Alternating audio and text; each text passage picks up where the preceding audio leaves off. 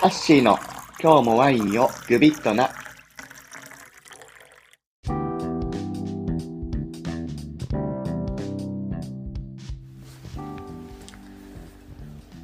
こんにちは、ハッシーです。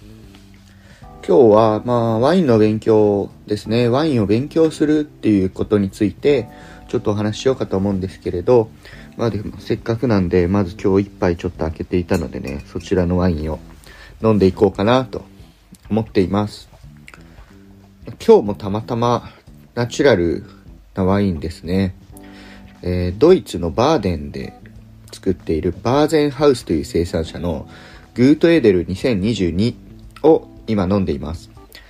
このワインはちょっと1本しか買えなくて自分もテイスティングしていないのと、まあ前のヴィンテージとか含めてこの生産者のグーテーデル飲んだことなかったので、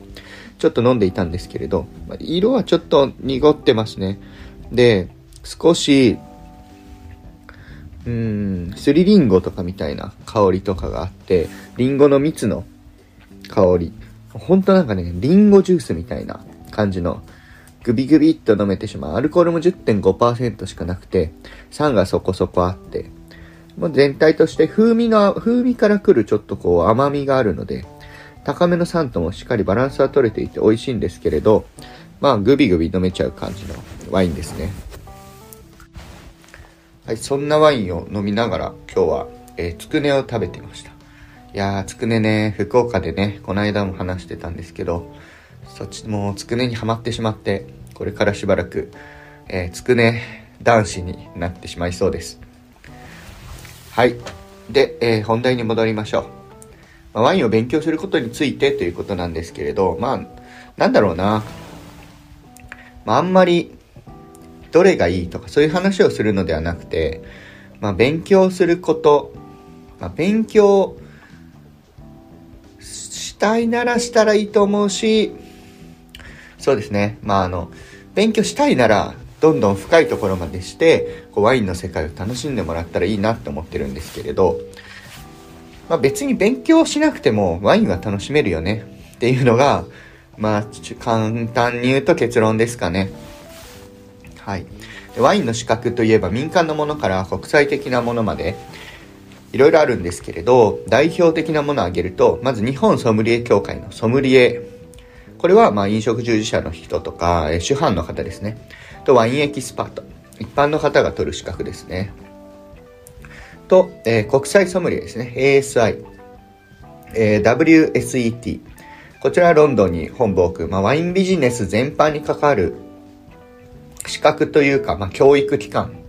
って感じです。で、まあ、今年から、あの、CMS っていうマスターソムリエのコースが、えー、始まりますね。うんと、まあ、あまあ、日本で受講が始まるって感じですかね。今までは韓国に行かないと受けれないとかオンラインだったんですかね。まあちょっとね、僕はあんまりそちらの方はわからないんですけれど、で、僕自身も日本ソムリエ協会のワインエキスパートと WSET の、まあ、レベル4、一番上のディプロマというものを取得しています。まあ、僕が取得したこの2つについてざっくりお話ししますと、えー、ワインエキスパートっていうのは、うん、まあ、ソムリエ試験とほとんど一次試験、二次試験は内容一緒なんですけれど、まあ、丸暗記する試験。最近はなんかどんどん分厚くなって辞書ってめっちゃ言われてますけど、えー、一次試験では、えー、地理とか歴史とかワイン法、産地名とかをひたすら暗記していくような試験ですね。で、二次試験からテイスティングで、で、これは、まあ、ソムリエの共通の記号を用いて、ワインの表現方法を学ぶという感じで、ワインそのものを評価するっていうよりは、うんとどういう風に伝えるかっていうのを学んでいくような、えー、テイスティング視点かなと思います。なので、まあ、評価的にこのワインはこういうワインですっていうのを、えー、すごい、うん、数値的にやろうとすると、まあ、数値で言ってもお客さんは何もわかんないので、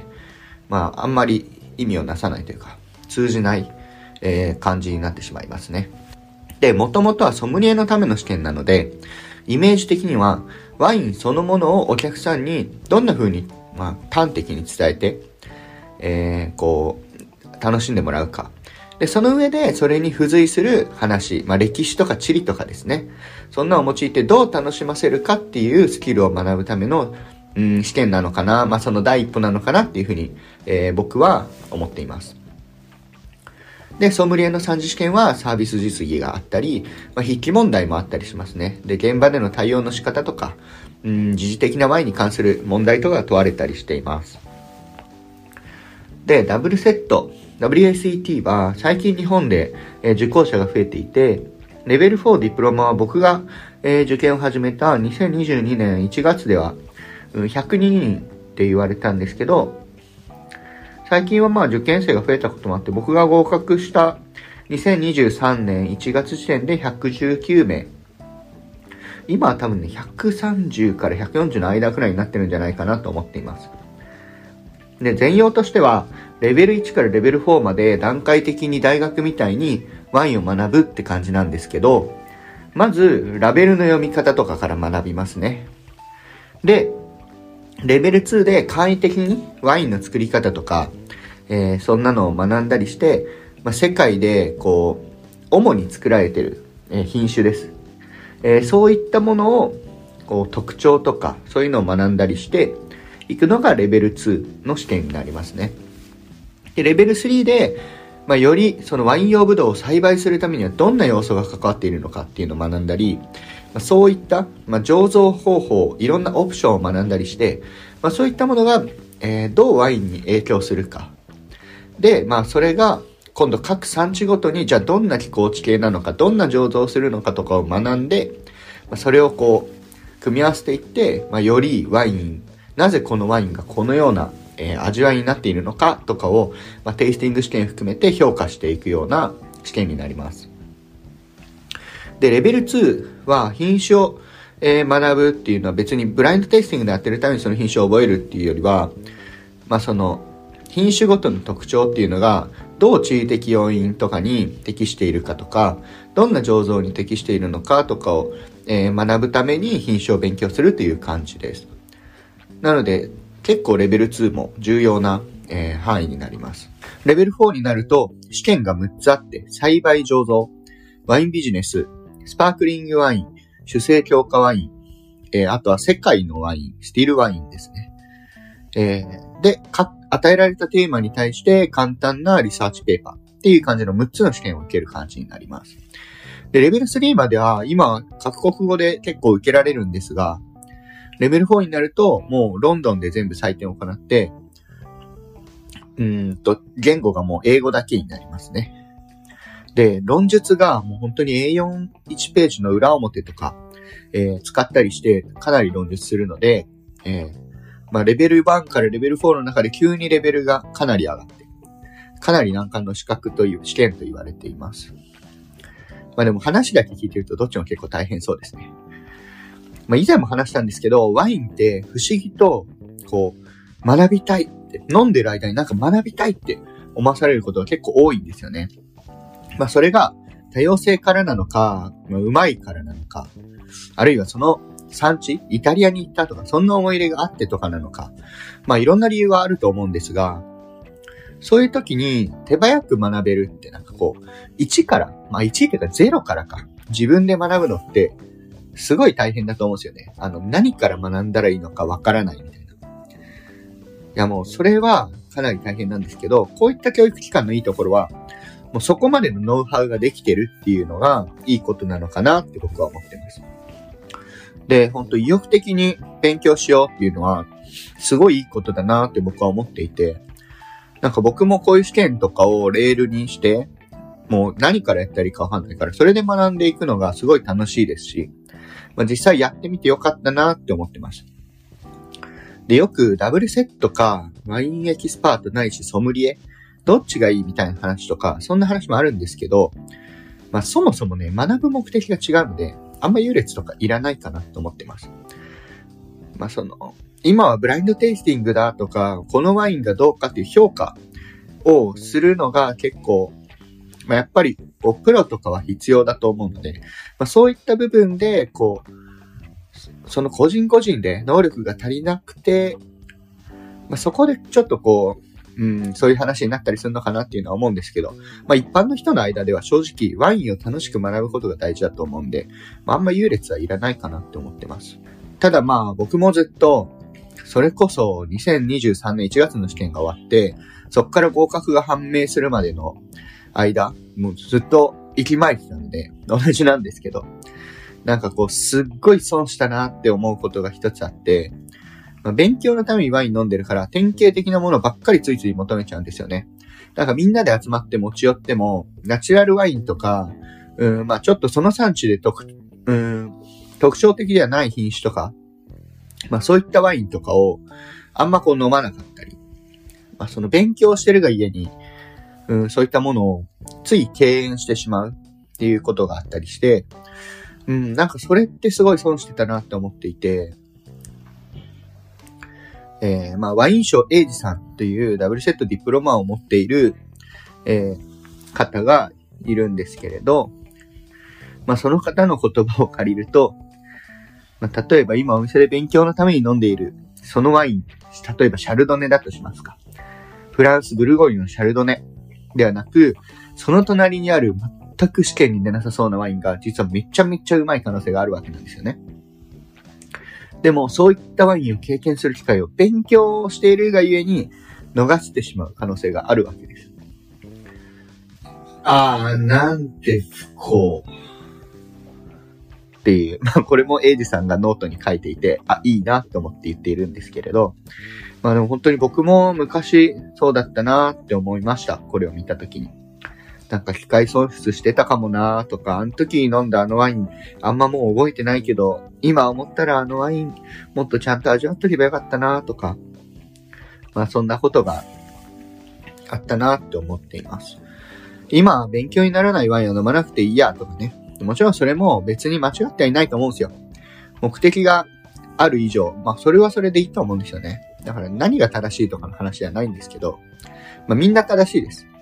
本当に。そのそれぞれの立場で、やっぱりそのワインの向き合い方があると思うので、それはもう全部正しいかなと思ってます。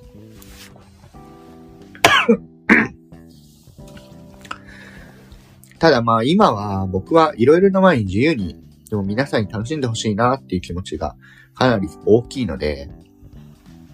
まあ、最近僕はワインはね、あんまりこう品種とかじゃなくて、まあまず飲んでみてください。どうすか？みたいな、うまくないっすか？みたいなノリで、結構ワイン提供してて、あん、もうなんだろう、ブルゴーニュとか、飲みますよ。飲むんですけど、ちょっと最近あんま出してなかったりするかもしれないですね。で、ワインって、しかもその品種とか勉強するとして、まあそれ以上にかなり変数があるんですよね。それによって味も決まったりして、品種の勉強から味道にやっていくのも、マジ、間違ってはないんですよ。もう僕もそうでしたし。まあ、気づいたらそういう勉強ばっかしてましたね。でもその品種自体もやっぱ変数で、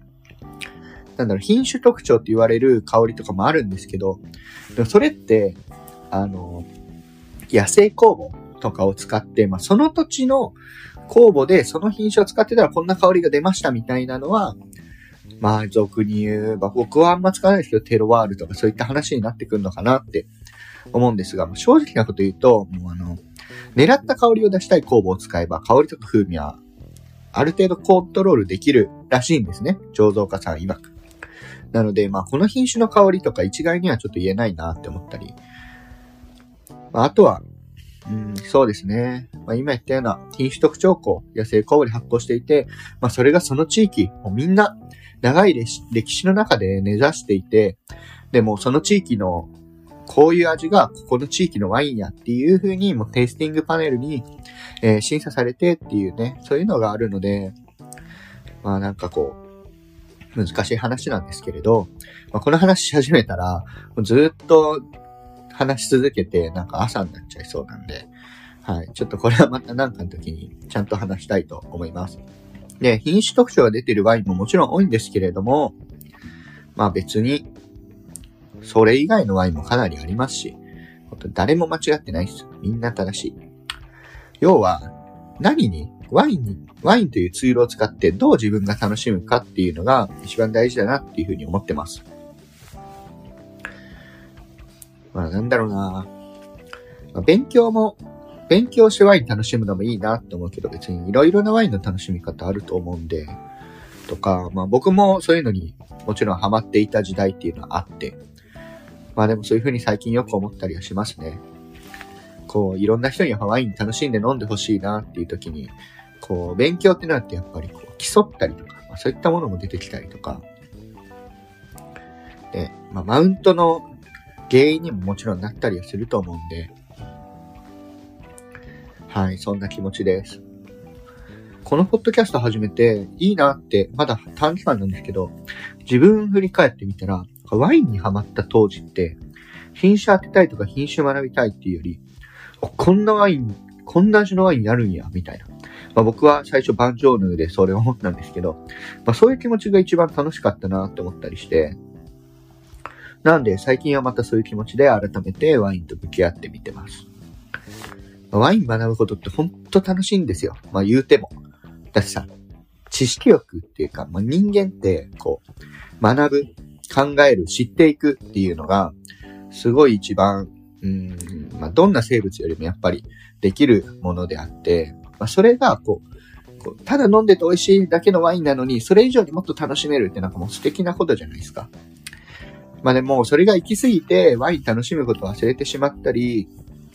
あるいはワインって学ばないといけないものだからっていうふうに、ワインをハードルが高いものに、えー、捉えさせてしまって、楽しむ人が減ってしまうのは、なんかすごい悲しいことだなって思ったりしていたので、こんな話を今回はしてみました。まあ、もちろん興味持ってどんどん学びたいって気持ちはもう何回も言ってるように素晴らしいことなので、でも僕自身もまだまだワインの世界学んでいきたいと思っていますし、ダブルセットディプロマ終わって、ちょっとお店の準備もありますけど、いつかはマスターオブワインに挑戦しようと思っているので、はい、僕自身も、まあこう初心を思い出してワインっていうものを楽しみながら、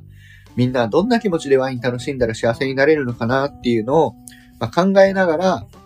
まあじゃあそのためには市場はどうなったらいいんだろうとか、まあそれをいろんな生産者さんの目線だったりとかいろんな目線で考えたりという勉強を、まあ、僕もしていきたいなって思っています。で、まあ、勉強に行き詰まっている人とかですね。あの、インスタグラムとか、X で、あの、僕の名前検索してもハッシーで出るんですけど、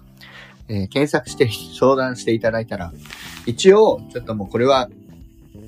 宣伝みたいになっちゃうんですけど、フリーの相談とかですね。オンラインパーソナルトレーニングなんかも行っているので、ご連絡いただいたら、と思います。なんか 宣伝のためにこの話したわけじゃないんですけど、はい。そんなこ、そんな感じですね。まあ、いっか えっと、はい。みんなでもっともっとワイン楽しむ機会とかね、時間が増えたらいいなと思って、これからも、まあ、いろんな話したいなって思ってます。また次回、ワインのテイスティングとかもしたりですね。うん、まあ、こんな品種なんか考えなくていいって言いながら、ちょっとグルナッシュの話とかも聞きたいみたいな言われてて、もしかしたらグルナッシュの話したりするかもしれないですし、まあ、コンビニワインとか、コンビニのつまみとコンビニワインみたいなのもね、やりたいなって思ってます。はい。それでは皆さんありがとうございました。また次回お会いしましょう。